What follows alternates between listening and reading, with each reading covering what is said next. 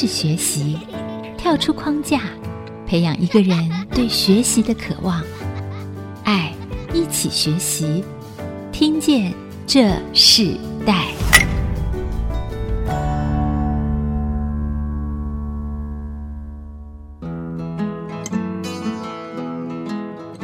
各位听众朋友，大家好，欢迎收听 IC 精音竹科广播 FM 九七点五，这里是听见这世代，我是主持人郭兰玉。今天在听见这四代的节目里头，我们想跟大家分享的四代学习关键字是从代工到自有品牌的烘焙业哦。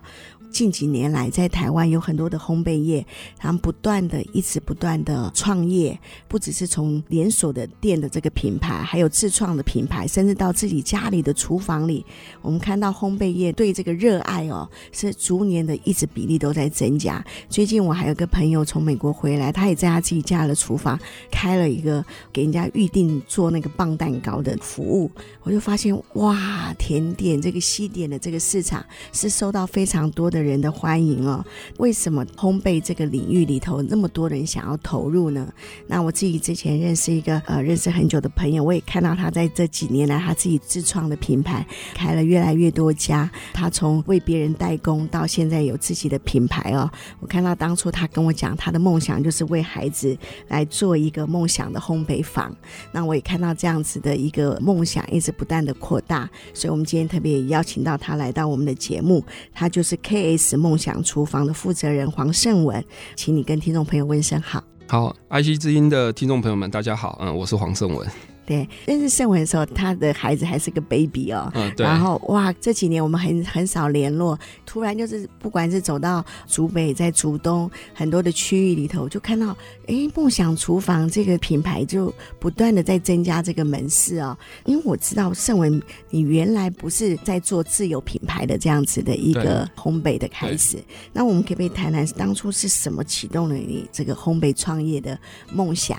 然后你从原来的代工到自有品牌的这一路的过程，先请你跟听众朋友来介绍好吗？那我自己本身是一位蛋糕师傅，那我在新竹的面包店也待了蛮长的一段时间，大概四五年。会出来决定自己创业，是因为我觉得家里的环境不好。那我希望说靠自己创业，然后可以改变家里的环境。对，那我觉得我在新竹也学了一段时间，应该可以自己出来闯看看。就还在年轻的时候，所以我在二十六岁就出来创业。那我刚开始创业的时候，是因为我自己本身是蛋糕师傅，所以我就觉得说做蛋糕是我的专业，应该没问题。那我觉得单单以卖蛋糕来说会比较辛苦，所以我就结合了复合式，然后就卖了一些餐点这样子。所以我们早期就是以做蛋糕复合式为主。那会做到代工这一块，是因为我觉得你开店做生意的客人上门是比较辛苦，是比较被动的。那我觉得我应该走出去，所以我就。拜访了新竹县市的很多餐厅啊、咖啡厅，甚至是饭店，看他们有没有一些甜点的需求。因为我自己本身就有工厂可以做，所以我想说，如果可以的话，我可以顺便帮他们做代工，然后就把甜点送到他们店里面去，这样。所以我自己门市可以使用，那我也可以帮他们做代工。那我觉得这样子对我来说，收入或许会比较好一点。那我比较有机会让我这家店可以持续的经营下去。所以开始的创业主要是以这样子的方向来操作，对。你你二十六岁创业，其实说很年轻也没有很年轻，是的，是的。好，很多做这种西点的厨艺专业的人，他们有时候很小就从学徒开始这样做啊。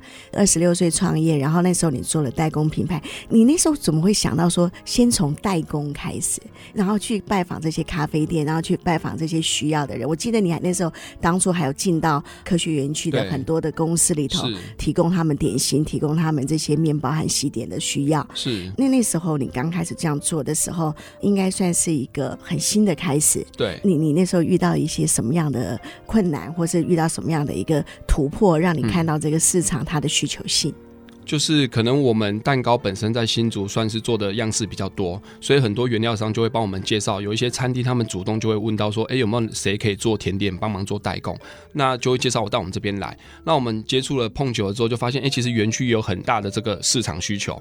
那所以后来辗转认识了之后，我就觉得，哎，园区代工这一块是我可以去做的，因为。我们居然做代工，就是要做它的量，把量做大，我们才有利润，因为薄利多销嘛。所以我就决定在园区做代工。所以我们在园区做代工的时候，曾经做到大概有三十几家的咖啡厅的厂办的代工，全部都是由我们来做。所以我们一天大概都要出好几千个面包跟蛋糕过去。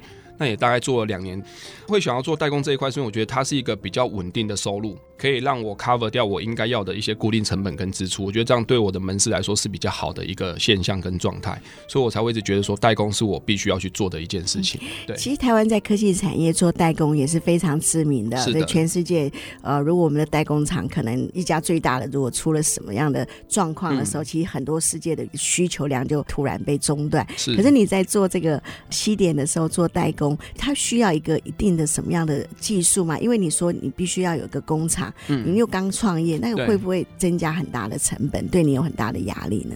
呃，主要是因为原本我一开始创业就有一个生产的工厂在，所以我要跨到真正做代工这一块，其实对我来说门槛没那么高。那只是因为做圆缺代工，你必须要有产品的一直多样化的改变。会有他们特别的、特殊的要求跟变化，那就必须要由我们师傅来协助帮忙配合。所以，其实我们师傅压力也会很大，他必须要一直去学很多新的东西，然后新的原料素材导入到面包的里面，然后让园区的人比较可以接受。对，所以其实我们是必须要一直去做改变的。对。通常在代工里头，它面包和蛋糕类哪一种成本和哪一种，他在做代工的时候比较困难呢？呃，比较困难。其实我觉得做每样产品都有它的困难点。那其实我觉得最重要的是在做的师傅上他们的态度，就是我会要求啦，因为我觉得做任何的产品都要有很好的正确的态度，因为其实。同样的产品，很多师傅在做，就算是一样的配方、一样的做法，每个师傅做出来的口味也会不一样。那就是取决于你师傅有没有很用心在做这个产品。所以我都会要求师傅他们对于这个产品在制作上的一些要求，必须要很严格。对，嗯，那你刚开始做的时候，你人手就足吗？因为我记得好像你刚创业的时候，常常加班。呃，对，哦、对对是的，嗯，就是当然就是因为人人事成本也是一个很大的考量，所以当然我们一开始是我自己比较辛苦，都是我自己从头到尾要下去做。那到后来量。有比较慢慢增加之后，当然就是势必要再多增加师傅的人手，对，所以我们的人手是后来才陆续慢慢增加的，对。嗯，那从代工这样子的一个经验里头，你觉得你学到最多的是什么？我觉得我学到最多的是什么？我觉得代工这一块是让我知道说，怎么样把我的产量、我的产值做到最大。那我怎么样去安排我的整个制作的作业流程？因为这都会取决于我最后的利润，因为我哪一个环节做错了或是增加了，我的成本就会往上加。但是我们的利润是很薄的，对，所以我觉得做代工这块是让我就是比较知道说怎么样安排所有工厂内部的一些作业流程，然后师傅应该怎么怎么样去做事情。然后，但是因为大环境在改变，所以我觉得代工真的后来不是那么好做。对，是的。可是你在那个时期的时候是很容易的，对不对？是的，是的。因为我看到那个。园区他们的需求量很大，对。那虽然每一家他们可能需要的呃类别不一样，对。可是也在那段时间里头帮助你，因为每个人的需要不同，产生很多的变化。是。那也让你去哇，你从来没有想过你自己一定要做这样类别嗯的面包或是蛋糕，嗯、可是就挑战你的技术。是。可是在这样的过程中里头，因为你一定是薄利多销嘛，嗯、你怎么去掌握食材，又掌握那个呃所需要的利润呢？因为像我们进货成本一定是还是取决于你的量嘛，所以我们进货的量相对都是比较大量的，所以我们可以跟厂商谈到比较好、比较优惠的价格。那回过头来的话，就是我说的，其实师傅做事情的态度都很重要，他们每个环节都必须要很小心谨慎的去处理，因为哪怕一个环节你做错了，这个产品出来是不 OK 的，我每次出来的量是非常大，所以当这个产品如果出来不 OK，我就是整批必须要打掉。所以师傅的态度跟做事是很重要，所以我们就是尽量让我们的损耗是降到最低。那因为我们的进货成本也相对于比较低，所以我们才能够一直可以持续下去做代工这一块。那你自己就负责西点的整个厨房的控制，对，你也负责对外的业务。啊、呃，是的，这很不容易哈，在创业的呃这么年轻创业的时候，就要面对这么多的问题。那可是我们也看到盛文在这个他自己的品牌 KS 梦想厨房里头，我们也看到他自己创出了独树一格的一个品牌。我们先休息一下，我们在下一段部分，我要继续邀请黄盛文来跟我们分享自创品牌里头，那当初他为什么想要从代工里头转到自有品牌，然后而且是一家店一家店的开始开展，那又是一个新的挑战，这是更不容易的一条之路我们待会请他分享，我们稍后回来。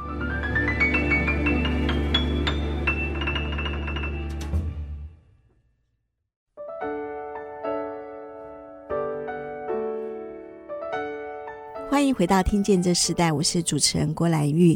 今天在《听见这时代》跟大家分享的主题是从代工到自有品牌的烘焙业哦，为孩子做一个梦想中的烘焙厨房。那我们今天邀请到来宾是 KS 梦想厨房的负责人黄胜文。那胜文在二十六岁创业，当初他是做那个西点面包，为很多很多的餐厅，为很多的呃需要这样的服务业来做他们的代工。可是到后期的时候，我就看到出在这几年来，你自己创立了一个品牌，就是 KS 梦想厨房。那我们也看到你原本从一个人的创业到现在有合伙人哦，我们是不是可以请你分享一下你迅速从代工的烘焙到创立自有品牌当初的这个转折点是什么？那你看见这市场的机会又是什么？嗯哼，会从蛋糕复合式餐厅转到就是专心做代工，然后再是转到现在的。面包店，其实我觉得是因为市场的大环境一直在改变。那我觉得，呃，因为早期我做餐厅，我的时间也很长，我比较没有办法陪伴小孩子、陪伴家庭。那我觉得现在做面包店是比较单纯，那也是本身是一直我很喜欢做的事情。对，所以我觉得我转过来做面包，对我来说是我的家庭是我可以顾到的。我觉得我们可以走得这么快，就是可以创自己的品牌，有这么多店家，是因为我本身本来就有个代工厂。那我们代工厂本来的设备就都有，所以其实我们的做法模式比较不像是一般的传统面包店，他们就是前店后厂，就是我后面是生产，前面是直接做销售。那因为我本身有个中央厨房，所以我每个中央厨房在的时候，当我要每扩一家店的时候，我我只是必须要把门市装潢起来，那我所有的产品。所有的蛋糕、面包都从我的中央厨房直接生产，统一生产，然后配送过去。所以其实我们在扩点其实是可以很快的，而且相对我们的成本也会比较低。对。那你从自己创业，你可以决定一切，到现在你有个创业的合伙人。对。在创造自有品牌的时候，你遇到最困难的几件事情，可以跟我们听众朋友分享吗？嗯、呃，比较困难的几件事情是，我觉得第一个，我虽然有合伙人，但是其实我合伙人是很挺我的，他就是协助我，所以我们是很好的 partner，合作这么久。那我觉得比较困难的是，因为真的是大环境在改变。那像创业这十多年来，有遇到一些食安风暴啊，那我觉得我们都可以不受影响，是因为我们一直坚持我们当初开店的一些初衷跟想法，就是我觉得我们应该要用很好的食材，然后不应该被食材的成本增加而去改变。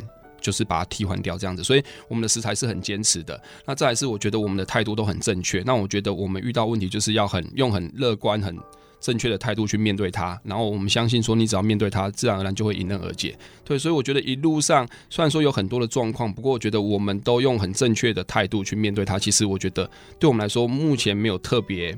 比较困难的事情，那只是现在的大环境在改变，所以我们现在不只要会做，你还要懂得行销，你要懂得包装，所以我必须就要有一个团队，所以我现在就是有团队可以帮我负责，就是行销啊、包装这一块。对，创立自有品牌所需要的成本会不会很大？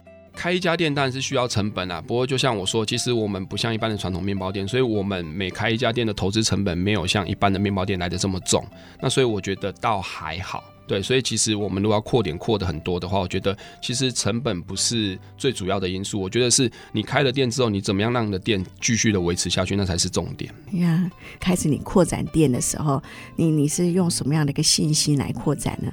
我很好奇，你当初怎么会有一个中央厨房？在你创业之前，你们是一个家族事业吗？啊，不是不是，就是我自己出来创业，然后就是一路这样子一直慢慢的增加，然后因为一直都在做代工这一块，所以原本因为我餐厅也开了几家店，然后有陆续有。搬了一些店，搬家之后，后来就是有一个中央厨房专门在生产我们的所有的甜点。那是因为后来甜点就只有做甜点，那后来才到面包这一块，才又多增加了面包。所以我们中央厨房现在就生产的面包跟蛋糕这样子，嗯、甜点。所以你原本就是以蛋糕为主，对，本来就是以蛋糕为主。那从做蛋糕到做面包到这些过程，它会有什么不一样的挑战呢？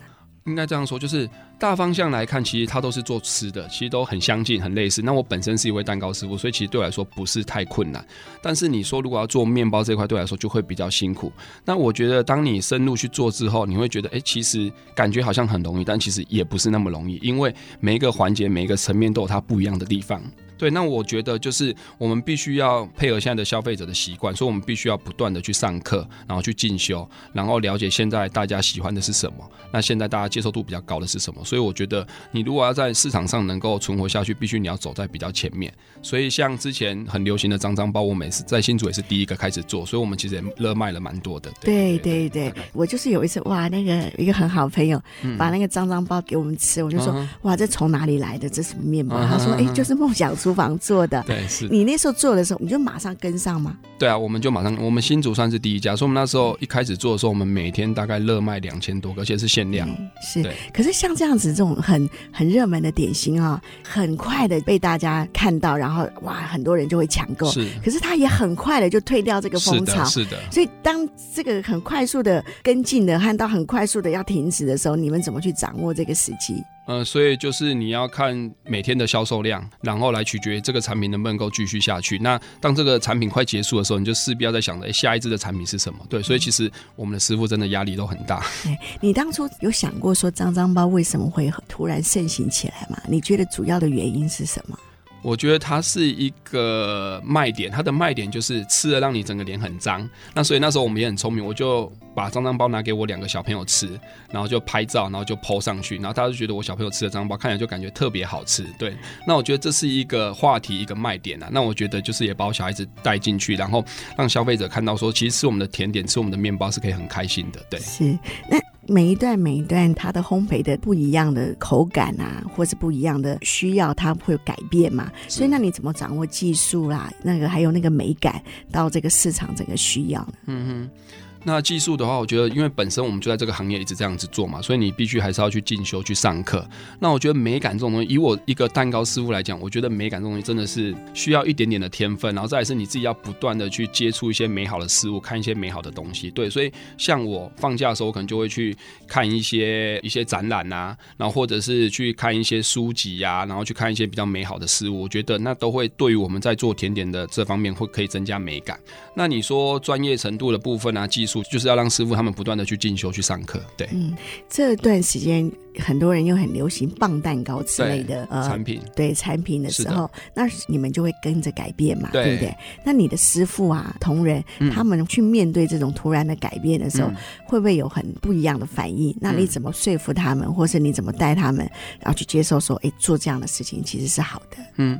因为本身我觉得产品会说话，所以我都会亲自先下去带着他们做，我不会只是把东西丢给他们，让他们自己去想，我都会先带着做，然后带着他们，然后告诉他们说应该怎么做。所以你做这样的改变的时候，当在门市的时候是被消费者认同的，然后是有那个销量出来的时候，师傅也会觉得哎很有成就感，他觉得哎做的东西确实老板这样讲，然后确实消费者是愿意买单的，他觉得哎这样子做起来感觉也会好很多，因为毕竟师傅都很。用心认真的在做每一个产品，那希望做出来产品就是能够被卖掉，因为当如果没有被卖掉，被报废下架的时候，其实是会蛮难过的。对，嗯，现在我看到那个光那个吐司类啊，它的分法就非常的细致，是面包里头好像越来越做微型的，嗯，然后甚至就是那个主题性很强。对，有一次我还吃到那个有一个面包，它里头包珍珠，我就觉得哇，这种变化很大。现在你们又是一个连锁性的这个门市，那你怎么让控制每一个门市的需要？然后因为你在不同的社区里头，那不同的社区每个人的口感和需要也不一样，是你你怎么去掌握这样子的一个秘诀呢？呃，但这当然就是要看门市的销量，那要由门市的小姐给我们反映说，哎，什么产品比较热销，什么产品比较不 OK，所以我们就必须要针对每家店去做调整。那像刚刚你说那珍珠，其实我们有做珍珠泡芙，对，也其实也卖的还不错。那我们就会针对每一家店的特性，然后去做产品上的调整，然后让消费者比较愿意能够接受这样子。如果说像季节性，你们突然接到那个大的订单呢，嗯、比如说可能父亲节，对，呃，刚过，然后现在要可能中秋节，甚至很大的圣诞节等等等等这样子。季节的时候，你怎么去预估那个整个的订单，然后准备那样子的一个材料？呃，如果是量来说的话，其实还是会用往年的经验来推算大概今年的销售量。嗯、那怎么样去安排它的作业流程？我觉得就是因为我早期做代工，所以我比较知道说怎么样能够去掌控所有的每个细节部分，所以师傅他们会比较好做事情。对，所以大概我觉得这个对我来说不会太困难，因为我在这个行业也待了大概快二十年，所以其实我觉得这还算不是太困难的事情。嗯、那那你觉得这几年中秋节月饼的变化里头，大家主要的改变的口感的方向是什么？呃，我觉得大家现在比较注重养生，所以对于甜这件事会希望比较不要那么的甜。可是月饼有一个问题是，你的甜度不够，你的月饼很容易坏掉。啊，月饼的效期就是比较长，所以你要怎么在这中间做取舍，其实真的还蛮辛苦的。那一直以来，其实大家还是比较习惯吃传统的蛋黄酥、凤梨酥这一类的产品，所以我们还是会在这两大项产品里面去做一些口味上的变化。所以其实现在大家对那个健康的需要是非常重视的嘛。是的。那当开始非常重视的时候，其实也会改变你们对于这种健康食材的这个取舍，甚至会加上很多的这样子的一个自然的元素。嗯。可是越健康越自然的元素里头，它的保存期就越短。没错。那通常这样子的话，你觉得做最大的挑战是什么？呃，其实就是变成说每一个环节都很重要。那再来就是我们门市。小姐在做销售的时候，跟客人必须要说得很清楚，所以原则上我们也给客人一个比较正确的观念，就是你想要吃到好吃的东西，一定是很新鲜的。那新鲜的东西其实就是也没办法放太久，所以我们都会像我们做大量订单，我们会在要交货前一两天才所有师傅下去加班制作。我们不会说因为遇到中秋节大量订单，我们就可能就提早一个月、两个月开始制作，然后冰起来，等到要的时候才出货。其实这样子对于产品上都会有影响的，因为我觉得产品是会说话的，对。所以其实烘焙业啊，如果是自己个人的兴趣，我们再做几个是很很开心的，然后可以跟别人分享。因为我觉得蛋糕甜点就是一个分享的概念。可是如果你把它做成一个事业的时候，就不容易。我们先休息一下，我们在下一段我们继续请 KS 梦想厨房的负责人黄胜文跟我们继续来聊，就是说怎么透过烘焙业来传递一个健康和快乐的概念哦。因为我们知道，哇，现在在社区里头可能同时就有两三家的蛋糕店来产出。出出来，那到底这样的行业赚不赚钱？更年轻的人，他们想要投入的时候，他们必须要注意什么？我们都会来分享。我们稍后回来。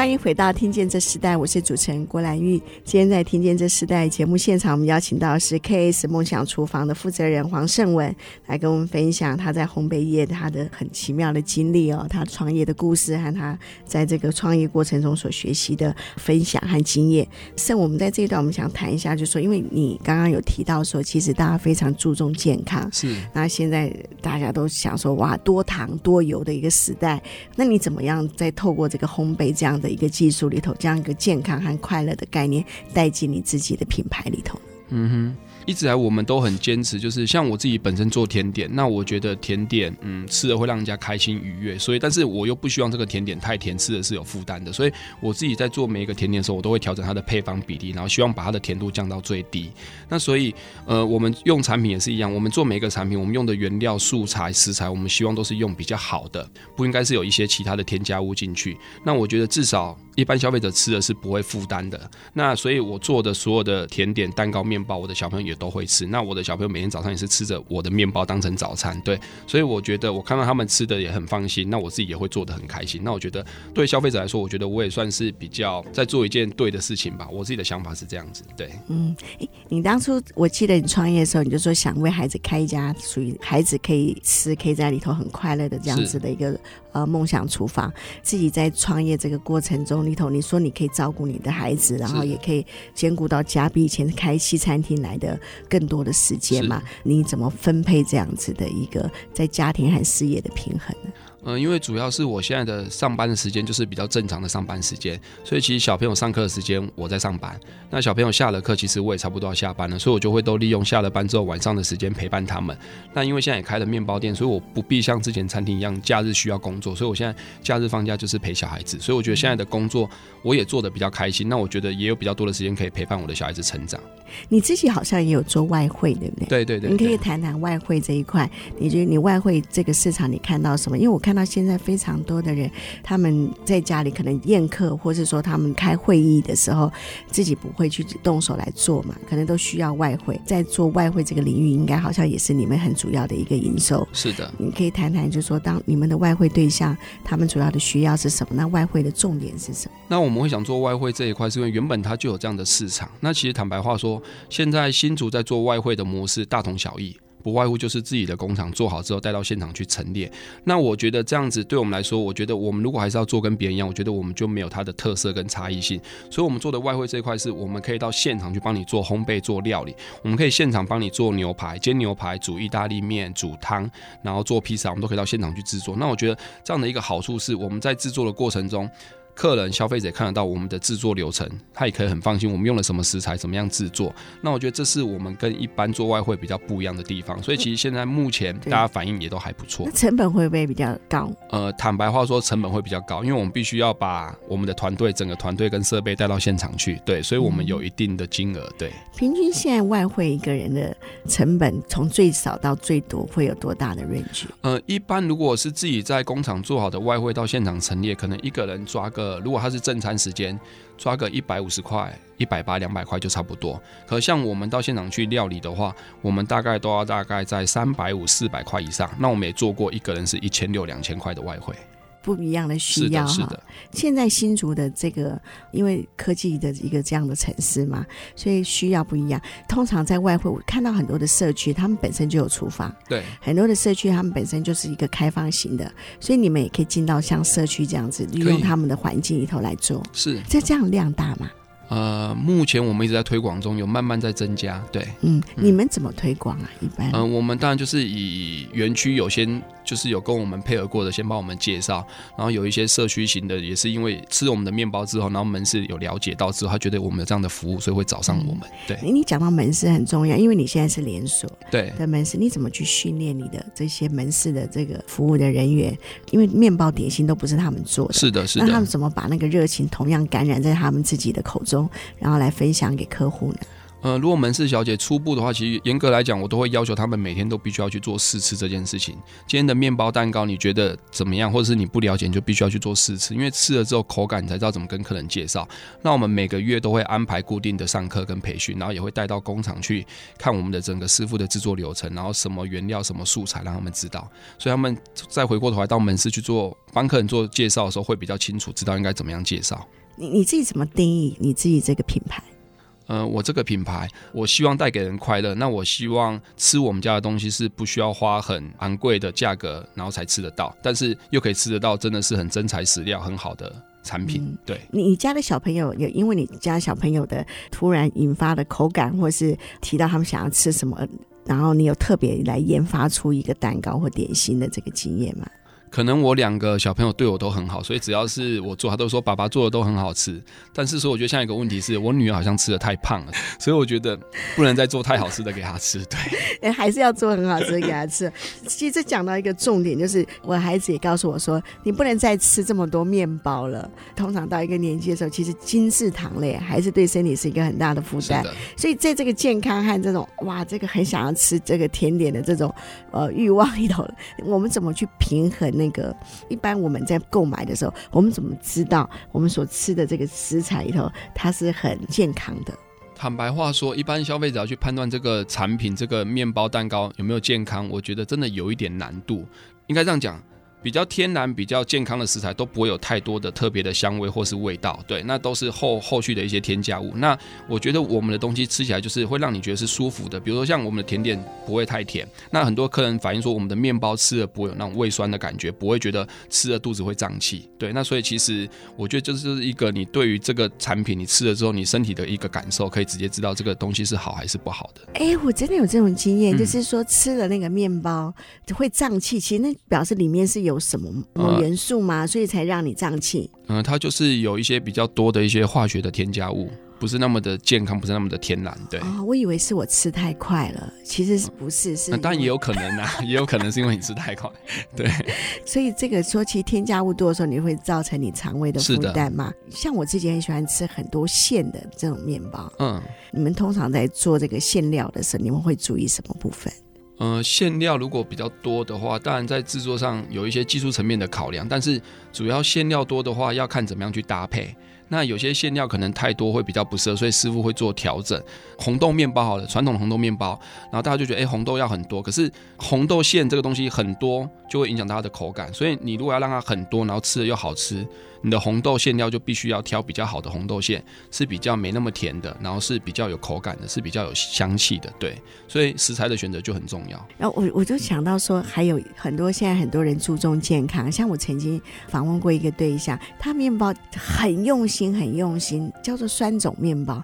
可是我自己尝试吃，对我就很困难。嗯，因为那个酸种面包的口感就跟一般的面包不一样，嚼劲不一样。对对对，像你们自己有品牌里头，你们也会有研发。这样子的一个类型嘛？呃，有像这种酸种面包，应该它是可能类似是自己养的菌种酵母下去做的面包，所以它的香气会比较特殊，那口感上也会比较不一样。那其实我们自己，我们师傅也会养一些老面啊、鲁邦种，也是要让一些不一样的面包的口感、香气、口味都比较不一样。所以，我们当然还是会有这样的产品。对，哦、所以其实你们还平常还是要养一些老面，对对？对这个老面就是会不会就像我们中国人常常在制作一些酱料的时候的方法是一样？嗯、呃，应该是这样说，就是你必须要每天去注意它的变化，那你必须要每天给它养分，所以必须每天时间到，你就是必须要再加入新的水啊、酵母啊、粉啊下去搅和搅拌，这样子让它持续的不断的长大。这样的面包成本比较高吗？人力上跟时间的成本比较高，因为师傅要比较花时间用心去照顾它。啊、可是这样的需求的量越来越多了，对不对？嗯，是的。那我们就看到时代的改变啊，每个人对这个面包和西点啊不一样的需要，也不一样的喜爱。但是我们知道，其实，在这样的一个社会里头，精致化社会里头，我们所吃进去的所有的食物，其实跟我们的身体健康还是有关系的。虽然现在烘焙业真是一个很夯的一个时代，可是我们每天吃的东西就是这么的有限。那在有限的过程中，怎么去享受那个吃点心的快乐，然后又可以注重健康？其实不。只是消费者呃要面对的问题，对烘焙业这个创业者来讲，也是每天必须要绞尽脑筋啊、哦，呃，绞尽心思来克服的问题。我我觉得进入这个行业，盛文已经十几年的时间，那我相信在他的个人的经验里头，有很多的呃不一样的挑战。我们等会来请他分享他进入这个行业里头，他觉得哇很棒的事情是什么？我们稍后回来。